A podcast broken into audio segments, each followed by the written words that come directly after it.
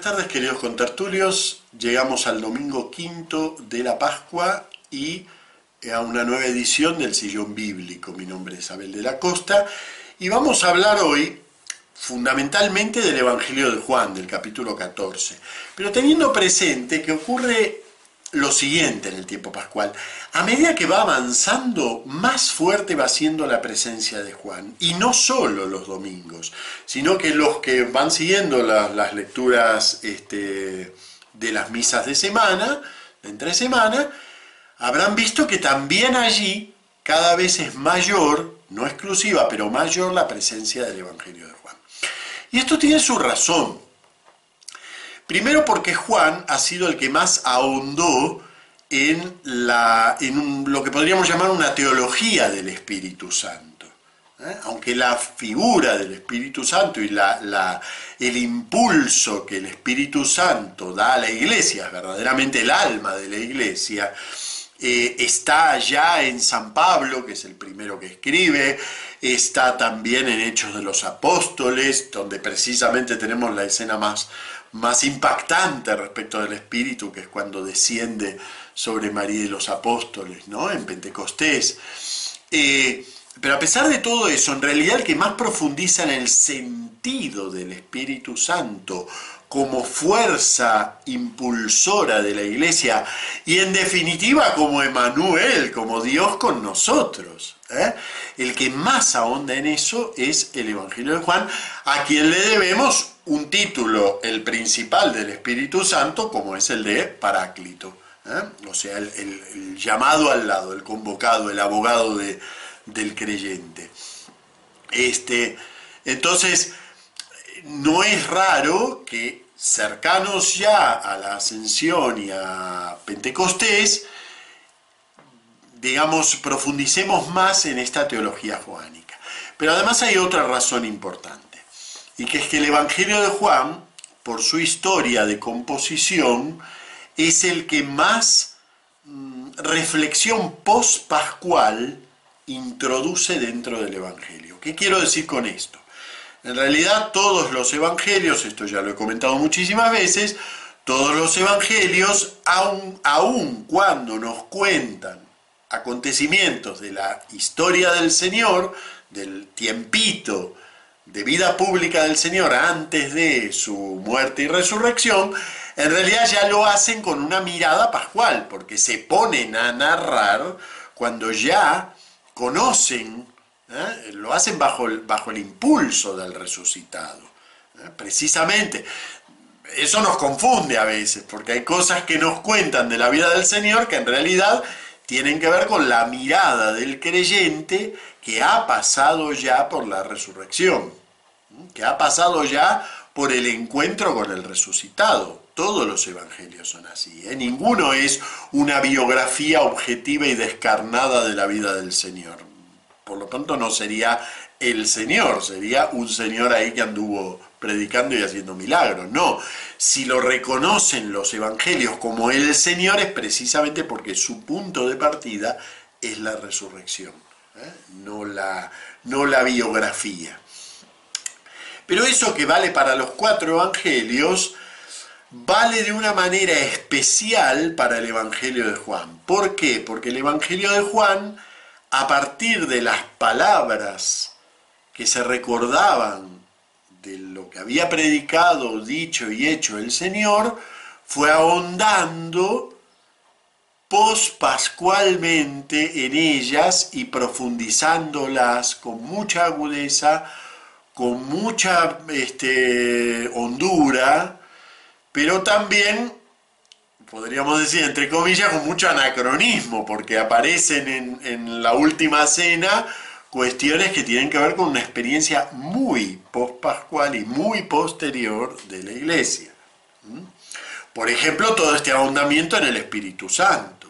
¿eh? Y nos aparecen dichos en los discursos de despedida de Jesús. Bien, Leemos hoy un fragmento del capítulo 14, en donde nos habla del camino, dice, yo soy el camino, la verdad y la vida, nos habla de unas moradas, ¿eh? voy a prepararos un lugar, y si no hubiera un lugar, yo os lo habría dicho, ¿eh? pero voy a prepararos un lugar. Eh, son frases que nos suenan como enigmáticas, como si estuvieran en clave. Y bueno, sí, un poco están en clave. Son, la clave es una mirada a partir de una experiencia de contacto con Jesús resucitado y a partir de una experiencia de iglesia que ya ha caminado, que ha realizado un camino, que ha encontrado cosas nuevas en ese camino y que ha descubierto que la verdad no es algo que está atrás y me tironea para que no me mueva. Muchas veces hemos planteado, sobre todo algunos, algunas corrientes cristianas, muchas veces han planteado y plantean la verdad como una especie de monolito a la que estamos atados. Entonces no nos podemos mover de ahí porque esa es la verdad, es firme. Sí, sí, la verdad es firme. Pero resulta que los primeros cristianos, y en particular esto se ve muy bien en la comunidad joánica, primeros cristianos descubrieron que la verdad nos determina desde adelante, llamándonos. La verdad y Dios están siempre adelante, convocándonos. O incluso podríamos plantearlo al revés, están viniendo, están en adviento. ¿eh? La verdad, Dios está viniendo hacia nosotros, o bien nos está tironeando hacia Él. Entonces ven, la perspectiva desde la que habla el Evangelio es inversa a la perspectiva naturalista, racionalista, de la verdad es un conjunto de afirmaciones a las que yo voy llegando y una vez que llego ya, ¡plin! clavo ahí la, estaca. No hay ninguna estaca para clavar. ¿eh? La verdad siempre nos está convocando, nos está llamando desde adelante. Y tan desde adelante nos está llamando que la comunidad joánica tuvo que enfrentarse a un peligro muy grande, al, ya pasado la mitad del siglo I ya más bien hacia el final del siglo I, que es cuando se compone el Evangelio. Y el peligro muy grande es que nació una comprensión de la fe completamente fuera del Evangelio, ¿eh? y que es, ahora lo conocemos con el nombre genérico de gnosticismo, una tendencia religiosa que era una mezcla de filosofía pagana y algunos elementos que se derivaban del lenguaje cristiano, pero no es de origen cristiano, pero sí que estuvo muy mezclado con algunas predicaciones cristianas de finales del siglo I. El gnosticismo todavía tuvo tanto aliento como para llegar al siglo III más o menos. O sea que todavía encontramos gnosticismo en el siglo III, en el siglo IV, y en realidad es una tendencia que acompaña a la iglesia volvió a renacer en esto que llamamos la nueva era, la New Age, ¿eh? la nueva era del siglo XX, siglo, ya en el XIX se empieza a notar cosas que luego van a cristalizar en eso que llamamos la nueva era. Sigue siendo gnosticismo. Gnosticismo nos suena la palabra gnosis, ¿eh? conocimiento. Gnosticismo plantea que hay que conocer el verdadero yo interior, porque en ese yo interior, en el núcleo de ese yo interior, está la divinidad. Yo mismo soy portador de la divinidad. ¿eh? Y entonces, haciendo esa especie de introspección vital, volviéndome hacia el centro de mí mismo, descubro al Dios metido en, e, ese centro. Y claro, todo eso parece cristiano. En realidad no lo es. ¿Por qué no lo es? Porque pierde lo nuclear, lo esencial de la fe cristiana, que es la trascendencia de Dios. Ninguno de nosotros, en nosotros inhabita el Espíritu Santo, Dios está presente de una manera especial en el alma del creyente, Dios dialoga en nuestro castillo interior, como nos va a decir Santa Teresa de Jesús, y, tenemos moradas en ese castillo interior donde nos podemos encontrar con Dios. Todo muy bien y todo muy lindo, pero Dios no se identifica con ninguno de nosotros, ni con nuestro yo, ni con nuestra alma, ni con nada interior nuestro, ni con la comunidad, ni con... No, Dios trasciende. Dios es Dios y no un ídolo. Dios es Dios y no un hombre. Bueno, pues eso es lo primero que olvida el gnosticismo. Entonces, ¿qué hace la comunidad de Juan? Parece que muchas, muchas cosas que se decían en la comunidad de Juan empezaron a mezclarse con gnosticismo. Y empezó a surgir ahí un pastiche. ¿eh? Eso es el fin del siglo I. Entonces, ¿qué hace el Evangelio de Juan? El Evangelio de Juan busca dialogar con todo eso. Por eso leemos cosas que parecen como gnósticas. ¿eh? Hablar de las moradas, hablar de este, el, hombre, digamos, eh, interior y que, y que si vivís en mí, entonces haréis mejores obras que yo, porque yo estoy en el Padre y el Padre está en mí, yo estoy en vosotros y vendremos a vosotros y, y todas cosas que parecen mal leídas suenan a gnosticismo. Bueno, pues el Evangelio de Juan lo que hace al fin del siglo I es mostrarnos que todo eso solo tiene sentido si está anclado en un Señor que vivió en un determinado momento de la historia. Y en un Señor que hizo y dijo determinadas cosas. Es verdad que yo las releo 60 años después, o en mi caso las releo 2000 años después, pero siempre se refieren a alguien que vivió en un determinado momento de la historia y que hizo algo concreto, que fue morirse concretamente y, derramar su sangre concreta, nada simbólico, sangre. ¿eh? Ahora esa sangre tiene un significado, tiene un valor, pero es sangre. ¿eh? Y cuando nos da a comer su cuerpo, nos da un trozo de pan. Y es pan.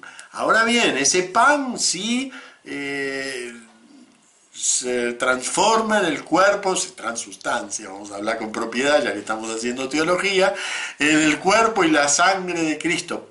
Pero es pan. Entonces, todo eso que es real y concreto es lo que el gnosticismo no quiere ver. ¿eh? Porque al gnosticismo le gusta esto de ser un hombre interior y que nada, nada me toque. ¿eh? Bueno, pues la realidad es que no soy un hombre interior, soy un ser humano y todo me toca.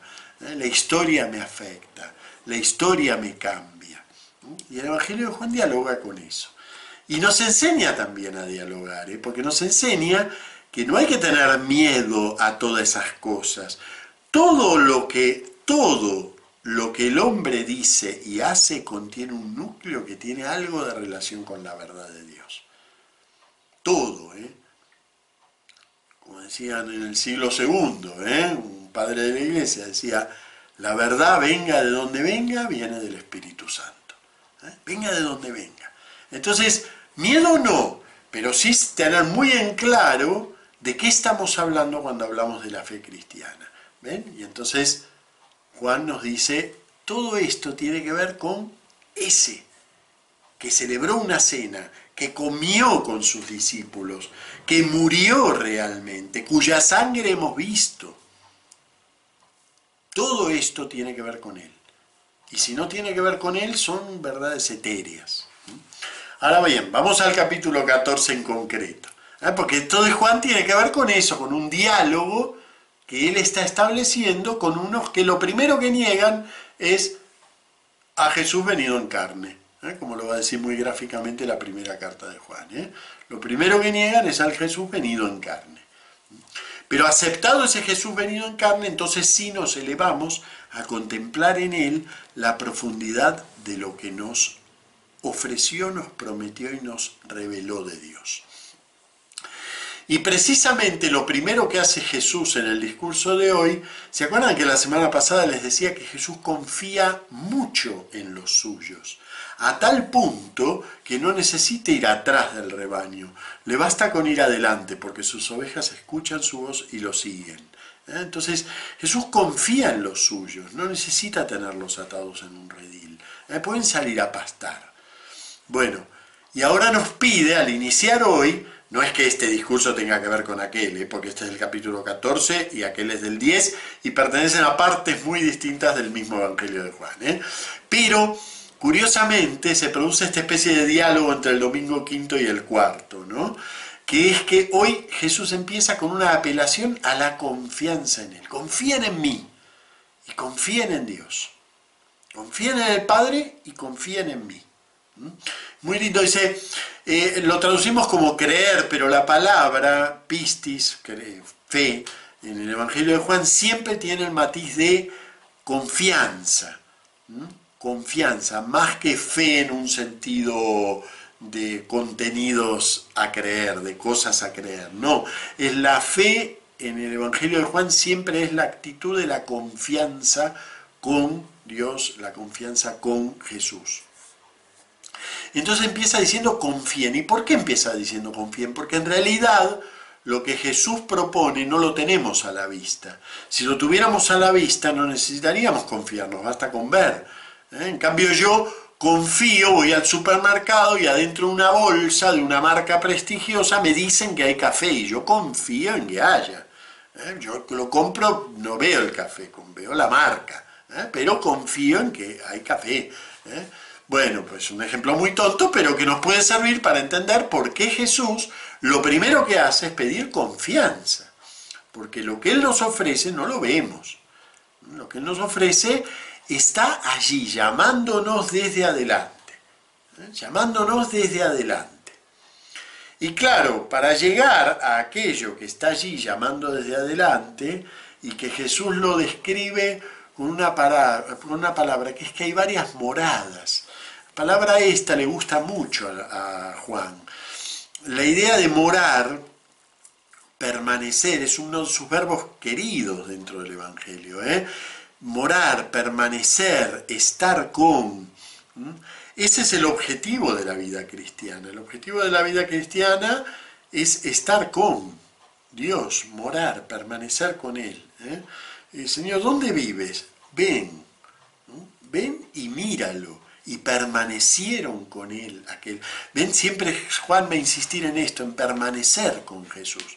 Permanecer con Jesús es realmente realizar la vida cristiana. Y entonces nos habla aquí de moradas. Hay que tener cuidado con esto de las moradas. Luego los padres de la iglesia ya empezaron a sistematizar la teología de Juan y empezaron a entender las moradas como especies de estancias dentro del camino del espíritu. Entonces, y así pasó a la tradición espiritual la idea de que hay como distintos momentos dentro de la vida espiritual, ¿eh? la escala espiritual de la que hablan tanto en el medioevo, ¿no? que está muy bien, forma parte de la vida espiritual el ir atravesando estancias. Pero miren, justamente Santa Teresa, que usa la imagen de las moradas para hablar del castillo interior en el cual nos encontramos con Dios en la oración. Santa Teresa, cuando empieza su libro de las moradas, les advierte muy bien a las monjas a las que se los escribe, eh, espérenme un poquito a ver si lo encuentro, porque lo tenía, creí que los tenía separado. Ah, sí, aquí está. No habéis de entender estas moradas una en pos de otra como una cosa que fuera en hilera, sino poned los ojos en el centro, que es la pieza o palacio a donde está el rey, y consideraos como un palmito, dice aquí la anotadora clara, que se refiere como una forma de distribuir esas habitaciones, ¿eh? como si fueran la hoja de una palma. Bueno, eh, está muy bien, ven la, la idea esta de las moradas, que está muy presente en la mística, nos puede llevar a la idea de que hay como una escalera hacia Dios. Y entonces están los perfectos que están allá arriba y después vamos viniendo los cada vez peores hasta que estamos a varios kilómetros ¿eh? del centro que es Dios. No es eso de lo que está hablando el Evangelio de Juan. ¿eh? De lo que está hablando el Evangelio de Juan es que eso que nos parece imposible, que es que el hombre vivir con Dios, en realidad está posibilitado por Jesús. Y entonces nos hace esa esa imagen tan preciosa. En la casa de mi padre hay muchas moradas. O sea, no, no es una. mi padre no vive exclusivamente para sí. Yo como hijo, me pongo un poco en la palabra de Jesús, ¿eh? yo como hijo no vivo solo en el Padre, sino que el Padre es comunión. Y por lo tanto, ya el propio Dios está preparado para recibirnos. Desde toda la eternidad Dios es un Dios de comunión. En la casa de mi Padre hay muchas moradas. Ahora bien, esas moradas no las podemos tomar por asalto. Tiene que preparar el lugar. ¿Quién prepara el lugar? Jesús. Por eso Él se nos reveló ya como verdad y se nos reveló ya como vida a lo largo del Evangelio. Pero ahora nos falta saber cómo llegar a esa verdad y a esa vida. Bueno, y el centro del capítulo 14 va a estar puesto en la revelación de Jesús como camino. Yo soy el camino. Fíjense que a veces tomamos esa frase como si fuera simplemente tres cosas que Jesús es. Yo soy el camino y la verdad y la vida. ¿Mm? Y nadie va al Padre sino por mí. Yo soy el camino y la verdad y la vida. Bueno, son tres cosas, también podría ser seis o diez. No, lo que el Evangelio de Juan nos está diciendo es que si nosotros vamos siguiendo el Evangelio, hemos descubierto la verdad y hemos descubierto la vida. Y ahora descubrimos que además el propio trayecto es Jesús. No solo Él es la verdad que reclama desde ese, desde ese final del camino. No solo es la vida que da a quien llega a esa verdad, es también el trayecto que hay que transitar para llegar a eso. Y entonces nos damos cuenta que todo eso que el hombre es, ¿eh? todo eso que configura la historia del hombre, todo eso que configura la temporalidad del hombre, todo eso que es ir descubriendo la verdad. Nadie recibe la verdad, así un día se acuesta y recibe la verdad. ¿eh? Como había métodos para estudiar idioma dormido, ¿no? No sé si a alguno le funciona alguna vez algo así. ¿eh? Recibo la verdad, así yo me siento y recibo la verdad. No, nadie. ¿eh? Sino que vamos descubriendo, porque el ser humano es temporal y la temporalidad, la historia, forma parte de nuestro ser. Bueno, nos dice Jesús, y para mí es una gran noticia, ¿eh? Una gran noticia. Nos dice Jesús, mira, todo eso que forma en tu vida el entramado de un camino, en ese camino puedo estar yo. Yo puedo ser ese camino. Puedes transitar e ir descubriendo no hace falta que, te quedes como una momia así porque todo lo que hagas va a ser caída y pecado. No. El transitar, el caminar, es también caminar conmigo. Eso es algo muy, que está muy presente en el espíritu pascual. Fíjense, si no la jornada de Maús. Uno esperaría que la jornada de Maús se, se desarrolla dentro de la casa de los discípulos de Maús, pero resulta que allí ocurre la revelación en el pan pero todo el descubrimiento de Jesús va ocurriendo en el camino. Acá pasa lo mismo, ¿ven? Yo soy la verdad, yo soy la vida, eso ya lo tenemos claro.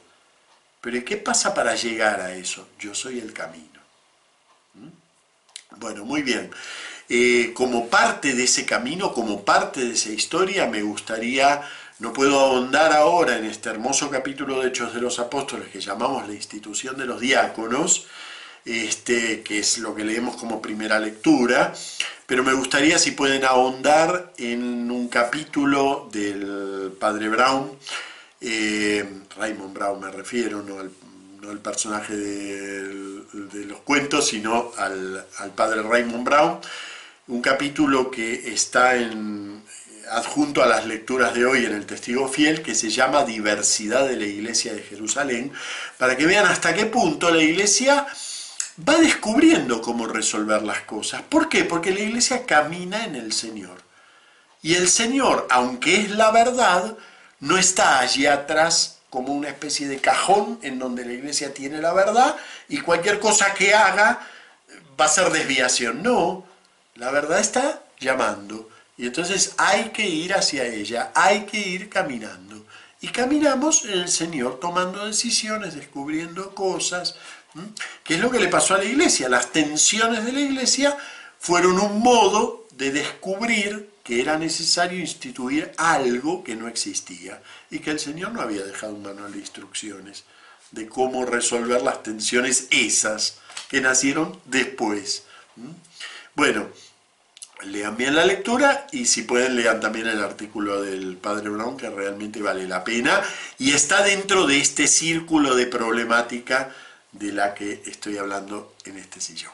Bueno, muy bien, muchas gracias, nos vemos la semana que viene y bueno, espero que, que sigamos acercándonos hacia ese espíritu que nos llevará a la verdad completa.